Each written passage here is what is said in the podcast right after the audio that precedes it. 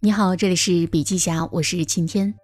今天为您带来的内容呢是五 G 如何改变世界，欢迎收听。一百万年前，地球上有一头猪和一只猿猴，它们有什么区别呢？它们都是动物，但是今天猪还是猪，猿猴却演变成了人。是什么力量改变了猿猴呢？不会是科技，因为对猪和猿猴来说，谁都不懂科技。改变猿猴或者说人类的是信息的获取和传播。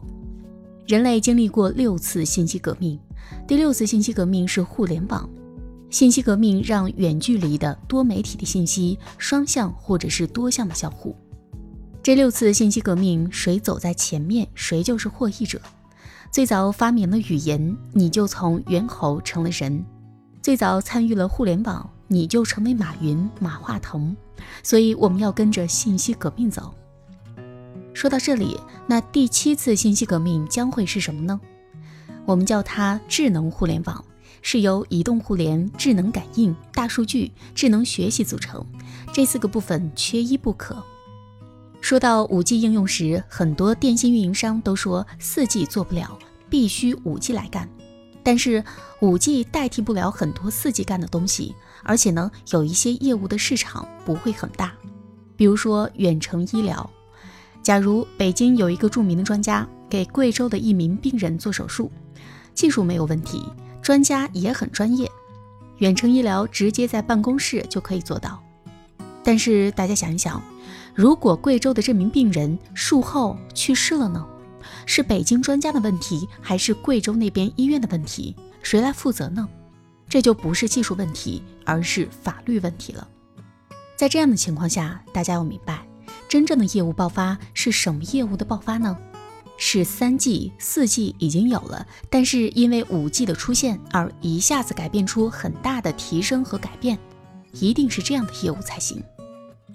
接下来我们来说一说围绕高清视频的一系列爆发。在这个过程当中，第一步爆发的是高清视频。什么是高清视频呢？比如说社交，大家都用微信中的视频，但是呢，我们现在和别人视频通话时很卡，还不是很清晰。但是如果能做成高清视频，各位是不是很想用呢？还有一个爆发点就是远程教育，孩子除了幼儿园，可能还要学画画、学舞蹈、奥数、科学制作、英语。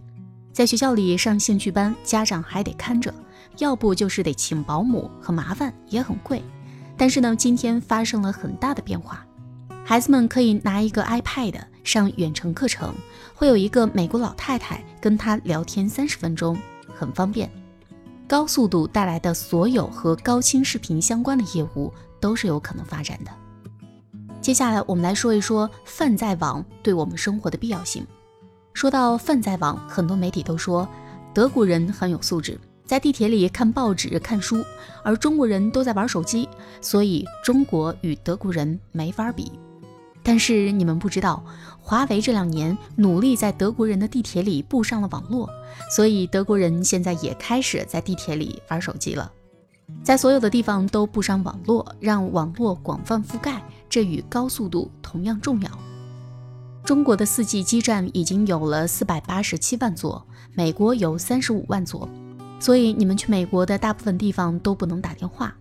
美剧里经常出现一个地方没有网络，要到下一个地方去的剧情。现在到美国还不能用微信支付，但是在中国的任何一个地方，支付宝和微信都是通用的。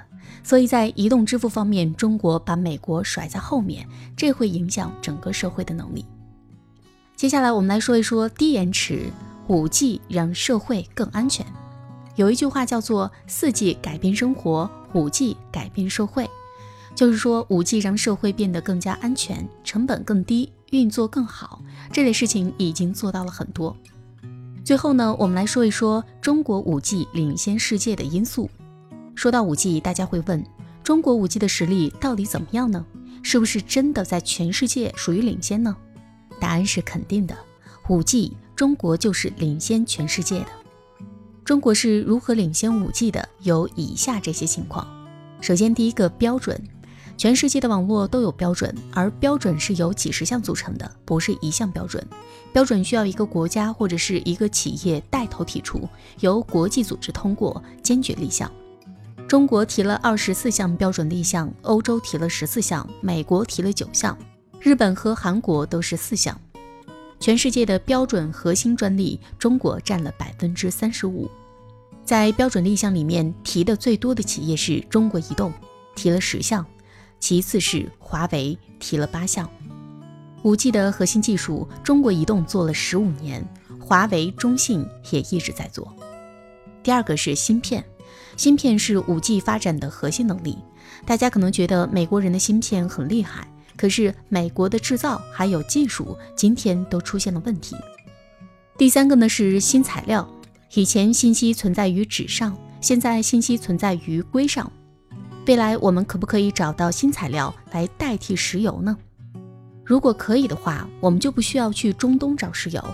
如果可以把闪电保存起来，整个世界的政治和通讯。都将改变。好了，今天的音频分享就到这里，感谢收听，我们明天见。